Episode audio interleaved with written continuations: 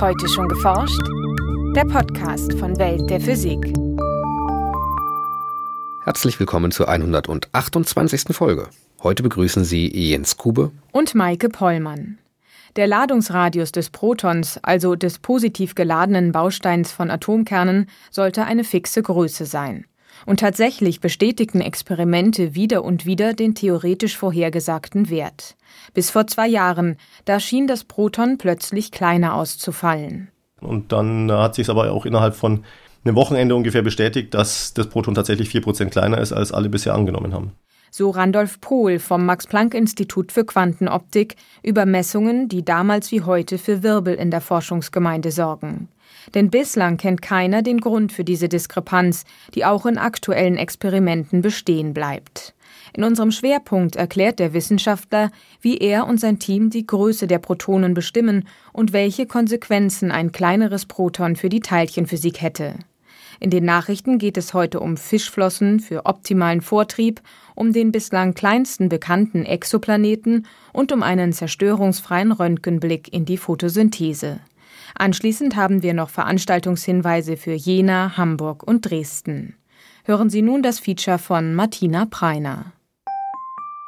Also vor 100 Jahren war die Welt noch in Ordnung. Da gab es ähm, Elektronen und Protonen und Neutronen. Neutronen noch nicht einmal. Und da war eigentlich die gesamte Materie erklärt. Und dann hat man eben festgestellt, dass es Substrukturen gibt. Ähm, Im Elektron nicht, aber im, im Proton und Neutron gibt es Substrukturen. Und es gibt ganz viele andere Elementarteilchen. Und das studiert man halt, weil man wissen will, woraus die Natur zusammengesetzt ist. Die Frage nach der Größe des Protons, die kam auf, als man eben im Wasserstoffatom so um die 1990er Jahre rum so präzise gemessen hat, dass man um die fundamentale Theorie, die dahinter steckt, die Quantenelektrodynamik zu testen, da vergleicht man ja Messung mit Rechnung. Und äh, um die Rechnung richtig ausführen zu können, braucht man Wert für den Ladungsradius des Protons. Bis Randolph Pohl und seine Kollegen Anfang 2003 mit den Messungen anfingen, die 2009 für eine Sensation sorgen sollten, bestimmte man diesen Ladungsradius vor allem durch Elektronen-Protonenstreuung oder durch Wasserstoffspektroskopie. Bei den Streuexperimenten werden Protonen mit Elektronen beschossen, um dadurch auf den Radius der Protonen zu schließen.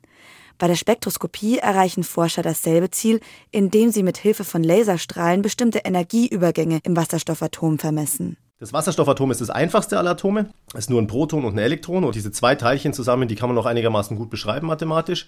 Und so kann man die Quantenelektrodynamik, die die Theorie ist, die die, Energieniveaus im Wasserstoffatom beschreibt, sehr weit vorantreiben und kann da eben auf viele Nachkommastellen die theoretischen Werte ausrechnen und dann unter der Annahme eines gewissen Ladungsradius Energieniveaus ausrechnen und die vergleicht man dann mit gemessenen Werten und so kann man dann darauf schließen, wie groß der Ladungsradius des Protons ist. Jahrelang wurde der theoretisch errechnete Wert wieder und wieder von Experimenten bestätigt. 0,88 Femtometer, das ist nicht einmal ein Millionstel eines Millionstel Millimeters. Seit den Anfängen der Wasserstoffspektroskopie wurden die verschiedensten Energieübergänge vermessen. Ein für Randolph Pohl besonders interessanter ist der vom sogenannten 2S-Niveau zum 2P-Niveau, auch Lamp-Verschiebung genannt. Stellt man die Energieniveaus als Aufenthaltsorte des Elektrons um den Wasserstoffkern, also den Proton dar, handelt es sich beim 2s-Niveau um ein kugelförmiges Orbital und beim 2p-Niveau um ein hantelförmiges, energetisch höher liegendes Orbital. Die Energiedifferenz zwischen diesen beiden Zuständen hängt vom Protonenradius ab, und dieser Zusammenhang lässt sich mit Hilfe der Quantenelektrodynamik beschreiben.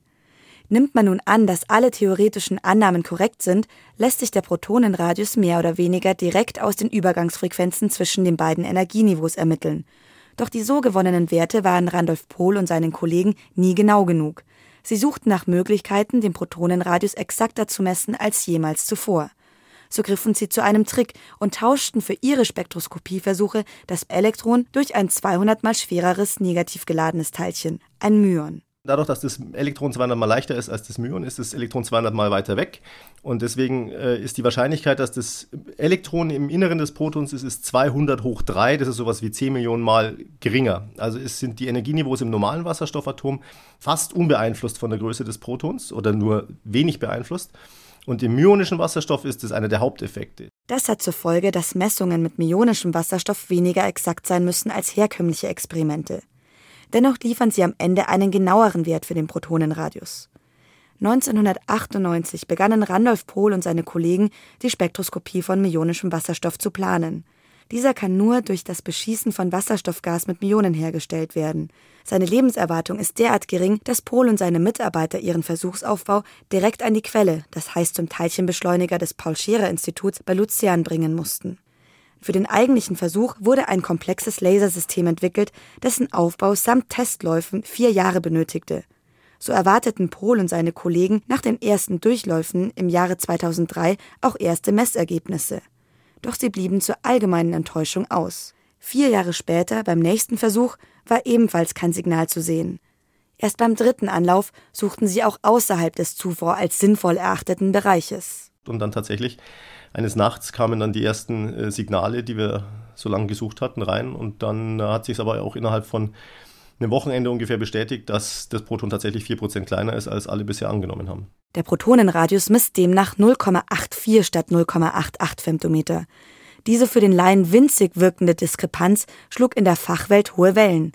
Denn ein kleinerer als bisher angenommener Protonenradius steht im Widerspruch mit sämtlichen Theorien des Standardmodells. Und wie man den auflöst, daran, darüber rätseln viele Leute schon jetzt seit mittlerweile zweieinhalb Jahren und hat noch keinen richtig guten Vorschlag gemacht. Es gibt so Ideen, die aber nicht von allen Leuten geteilt werden. Seit einiger Zeit hat sich der Begriff des Proton Radius Puzzle, zu Deutsch Protonenradiusrätsel, manifestiert. Vereinfacht könnte man sagen, die Rechnung geht nicht mehr auf. Ein Proton ist aus drei Quarks, zwei sogenannten Up-Quarks und einem Down-Quark aufgebaut. Diese sind umgeben von einem Meer aus Quark-Antiquark-Paaren und Gluonen. All diese Teilchen halten durch gegenseitige Wechselwirkung das Proton auf einem bestimmten Ladungsradius zusammen. Wenn das Proton kleiner ist als gedacht, deutet es darauf hin, dass all diese Subteilchen auch anders miteinander wechselwirken als gedacht. Ultimativ könnte es bedeuten, dass wir irgendwas noch vergessen haben in der Quantenelektrodynamik. Entweder gibt es einen Effekt, den wir eigentlich schon kennen sollten, den aber noch nicht, noch nicht kennen, weil wir ihn übersehen haben, oder es gibt tatsächlich irgendeine Kraft, die wir noch nicht kennen, ein neues Teilchen, was jenseits des Standardmodells der Teilchenphysik ist. Ob sie denn keinen Fehler gemacht hätten, werden Pohl und seine Mitarbeiter noch heute gefragt. Seine Antwort ist seit 2009 dieselbe. Nein, das ist kein Messfehler. Was seine Aussage bestärkt, sind die oftmals großen Unsicherheiten von Messungen mit gewöhnlichem Wasserstoff. Bei vielen der 0,88 Femtometer Ergebnisse wären auch über 4% größere oder kleinere Werte denkbar gewesen. Ranulf Pohls Ergebnisse sind zehnmal genauer. Er will dennoch nicht komplett ausschließen, dass das Myon mit dem Proton vielleicht anders in Wechselwirkung tritt als ein Elektron und dadurch der Radius beeinflusst wird. Weitere Experimente, beispielsweise mit einem ionischen Heliumion, das aus zwei Protonen und einem Myon besteht, sollen zeigen, ob die Ergebnisse für den Protonenradius auch für andere Systeme reproduzierbar sind.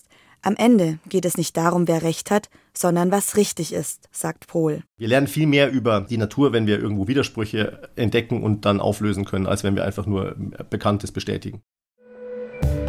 Nachrichten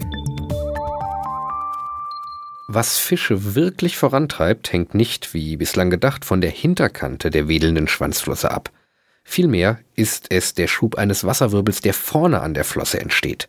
Das gilt für alle Fische mit klassischen Proportionen, berichten Forscher im Fachblatt Proceedings of the Royal Society B.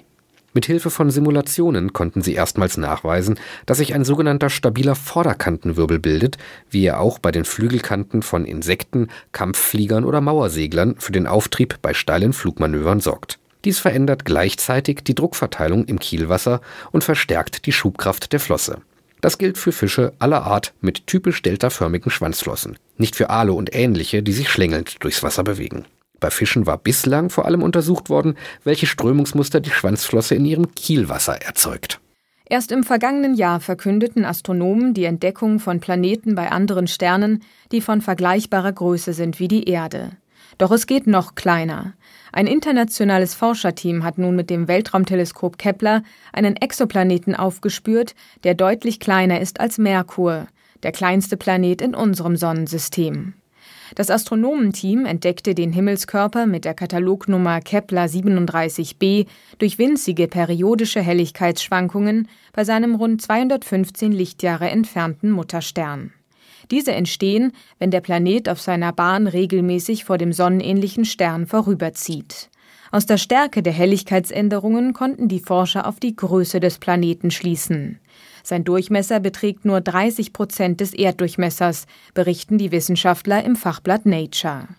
Kepler 37b ist damit nur wenig größer als der irdische Mond. Die winzige Welt umkreist den Zentralstern zusammen mit mindestens zwei weiteren Planeten, wobei sie für einen kompletten Orbit nur 13 Tage braucht. Wegen der relativen Nähe zum Stern schätzt das Team die Oberflächentemperatur auf über 400 Grad Celsius. Eine derart heiße Oberfläche sowie die extrem geringe Größe lässt die Forscher mutmaßen, dass es sich bei Kepler 37b sehr wahrscheinlich um einen atmosphärelosen Gesteinsplaneten ohne Wasser handelt. Wissenschaftler konnten mit ultrakurzen und ultrahellen Röntgenpulsen feinste Proteinstrukturen sichtbar machen, die in lebenden Zellen an der Photosynthese beteiligt sind. Den Erfolg brachte eine Kombination mehrerer Röntgentechniken bei Raumtemperatur, berichten die Forscher im Fachblatt Science. Bei der Untersuchung der Kristalle des sogenannten Fotosystems II konnten die Forscher nachweisen, dass die Kristalle während der Messung nicht zerstört werden. Zwar hatten andere Arbeitsgruppen die Struktur der Kristalle bereits zuvor in tiefgekühltem Zustand mit Hilfe von Röntgenbeugung untersucht, bis hinunter zu Auflösungen von bis zu 19 Nanometern. Doch die intensiven Röntgenpulver veränderten stets den Aufbau der Proteinkristalle. Ihre neue Technik, so die Wissenschaftler, könne zukünftig zeitaufgelöste Untersuchungen von lichtgesteuerten Strukturveränderungen innerhalb von Proteinen ermöglichen. Und nun zu unseren Veranstaltungshinweisen.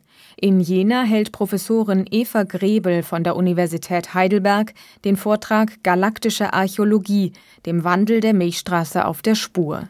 Darin wird erklärt, wie Astronomen anhand der noch vorhandenen stellaren Fossilien die Entwicklungsgeschichte der Galaxis über Jahrmilliarden zurückverfolgen.